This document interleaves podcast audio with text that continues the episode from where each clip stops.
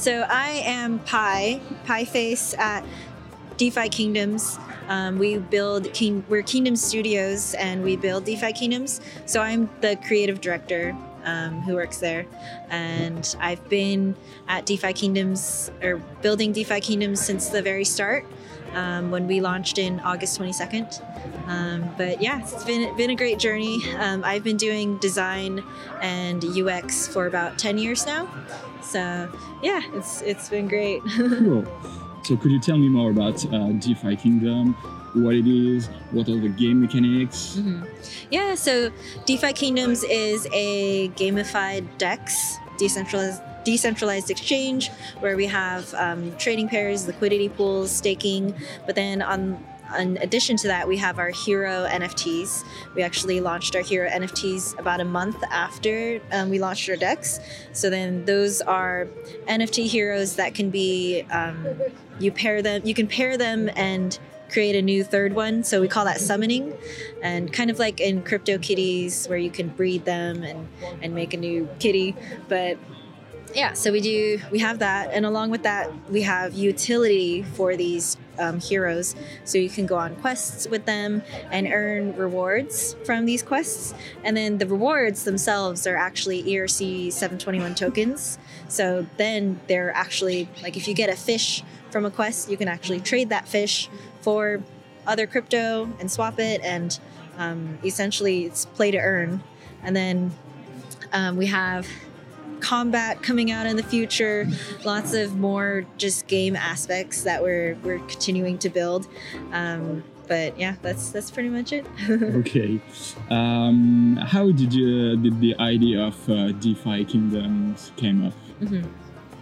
Yeah, so the idea of DeFi Kingdoms came up because um, me and Fox, Frisky Fox, he's our executive director, and we were chatting about crypto back in April last year, 2021, and we were talking about prices and like, um, ooh, Ethereum, Bitcoin prices. But then we started talking about blockchain technology, and we were like, wow, there's a lot of really cool things you can actually do with blockchain. And we kept thinking back of things we're familiar with, like video games. So we grew up playing video games and wanted to try to integrate that technology with it and seeing how Axie Infinity at the time, I think was about like 8,000 active users or something. And, you know, Axie Infinity was starting to pick up and bring a lot of attention. And then Crypto Kitties, we also saw was very interesting, you know, the breeding aspect of having genes in your NFTs and being able to pass down those genes. We thought that was really cool as well. And then, yeah, we just thought of um, trying to gamify it and trying to do that and just trying to see what people have already been doing, but connect it to something we know, like gaming, and trying to innovate even more upon it and keep trying to push the limits. Yeah. Okay. Mm-hmm. You just announced uh, yesterday a bunch of new partnerships uh, mm-hmm. with crypto industry companies such as Pocket Network or Ramp. Uh, what uh, will be the next uh, steps? Um, yeah, so as we have a lot of um, partnerships that bring in some ad- like advanced things in DeFi, but also some simplifying things a lot much for other people. So we kind of have a mixture of the both of both of those because we saw how people are wanting advanced features, but they also have barrier to entry. So we are always looking into how to lower barrier to entry for um, for our DeFi kingdoms because we understand how you know I think our now our hero NFTs the floor price of it is is quite high for the average person mm-hmm. average user so we i think it was announced already but um, it was our champion program where it's very similar to the scholarship so it's where you know someone who ha- owns many heroes if they have um, no use for or no time to quest their heroes but they want maybe someone else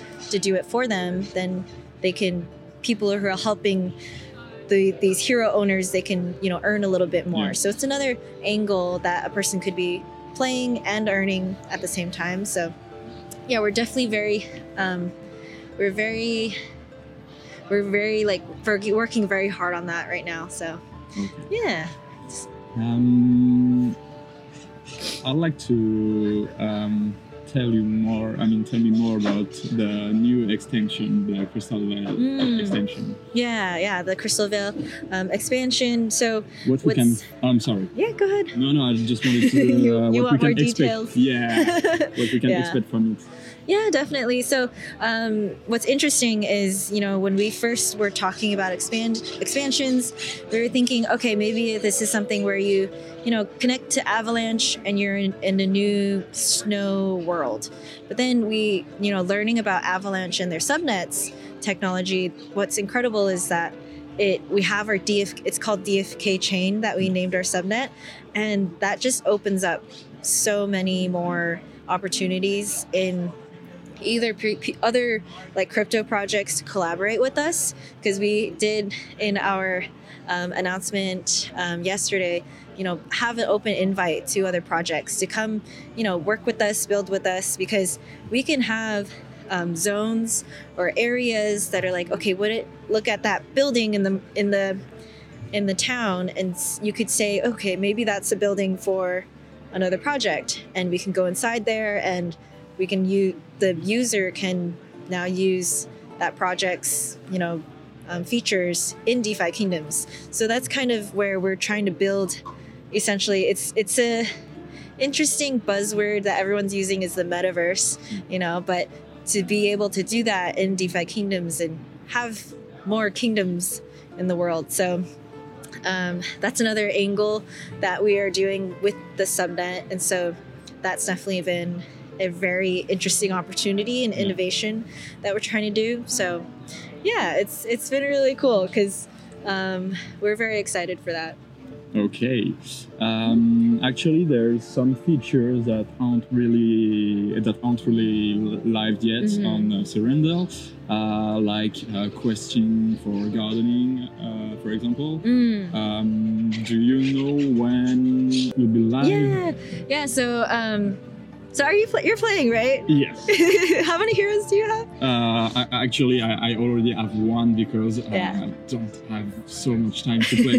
It's, Yeah. it's incredible. The so we have a dedicated game mechanics department. So there's um, four people who work together. They do a lot of um, a lot of algorithmic models trying to figure out like how to do the mechanics for everything.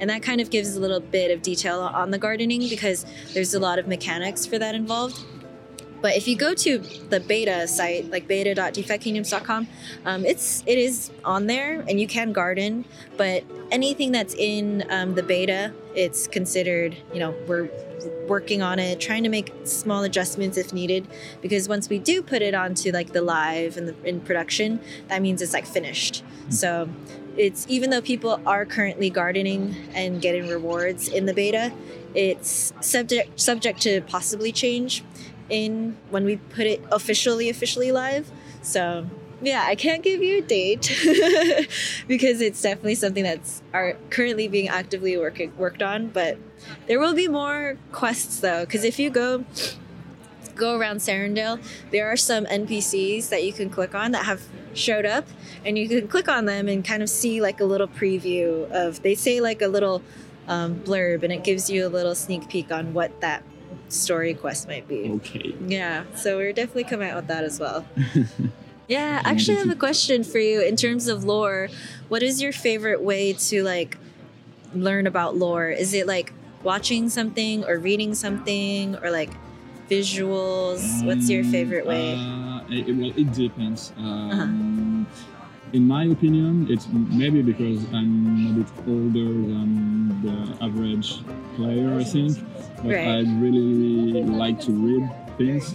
Uh, I know that, um, I mean, the Gen Z uh, prefer to watch videos. And Yeah, video. Okay, that makes sense. Yeah, we've we're trying to look into ways, interesting ways to you know share our lore because we have a lore depart or like a lore team on our team. So like three people who are fully dedicated on writing what it, what everything means and like if we have like a new building or a new NPC, like what's the full backstory behind each of it. So I'm wondering. I've seen some where they do like comics Yeah. or, or something or like Um, some we did do our um, Crystal Vale with the Perilous Journey. Yeah. That was the video or the the cool. cartoon things. Yeah, so we're, we're definitely trying to explore different ways to do Yeah. that. But I just wanted to sort ask you personally what your thoughts were. Okay. uh, there is a way to, I mean, hatch eggs for uh, the heroes. Um, so do you know or give some clues on when this uh, feature will be live? For the hatching, yes. Our hatching will be we are creating the because you know when you click on a building you can go like inside the building or you click on the gardens you're inside the gardens so we're creating an area in an interior where you click one of the like buildings or areas and then you're in a zone where the hatching happens Yeah. and there will be an NPC who will who will guide you through that process and you talk to him and when you have your egg bring your egg to the guy and then that's where the hatching happens. I'll have an exact time for you. But um, yeah that's kind of to give you a more sneak peek on the visuals of that and the experience um, because yeah that's that's our actually our first phase. We're to let you hatch the pets and then there will be more utility and functionality coming through um, in the timeline or in the roadmap. But yeah so that's that's the initial A we'll, bit we'll like- come out with that first Okay. A bit like the bored ape with the kennel. You know, uh, the bored apes have some dogs. oh they, i haven't heard of that yeah kennel yeah, you've got the dog. bored ape, you've got the Uh-huh. mutant ape, and you've got the kennel, and it's a it's a dog. oh a dog with the ape Yeah. interesting It's uh, its companion. Uh, yeah. ah, yeah. Okay, yeah, we have our different because we have the different egg types. There's the blue egg that'll be the aquatic um, pet, and then like a green egg will be a different kind of style, not water, I guess. But yeah, so we have um, yeah different eggs for different types, but each one.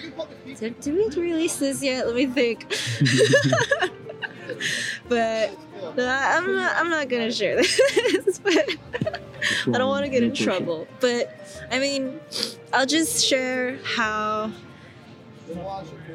it won't just be one type of one type that comes out of the egg, but there are different types of aquatic or different types of the colored eggs that will hatch different pets that you'll want more than others. Okay. yeah. Um, yeah, so yeah, this is my last question, and people are really thrilled and uh, hype about uh, DeFi Kingdoms. Uh, do you want to say something to, to the to your community? Hmm. Oh, okay. Yeah, of course. I well, any opportunity that I personally have to talk to the community is I'm always very happy to talk to the community because we would be we wouldn't be here without them and we definitely have focused on basically two big things is innovation and community. And we value that so much because we want to build something incredible but for who? Who would it be for? And so it's for the community that we do all of this for. So definitely appreciate all of them. And it's it's definitely they're have my favorite people in the community that I've grown to really enjoy they're so great so awesome. We have a lot of talented people that I've seen on the community as well um, but yeah I think is there anything else? I think that's all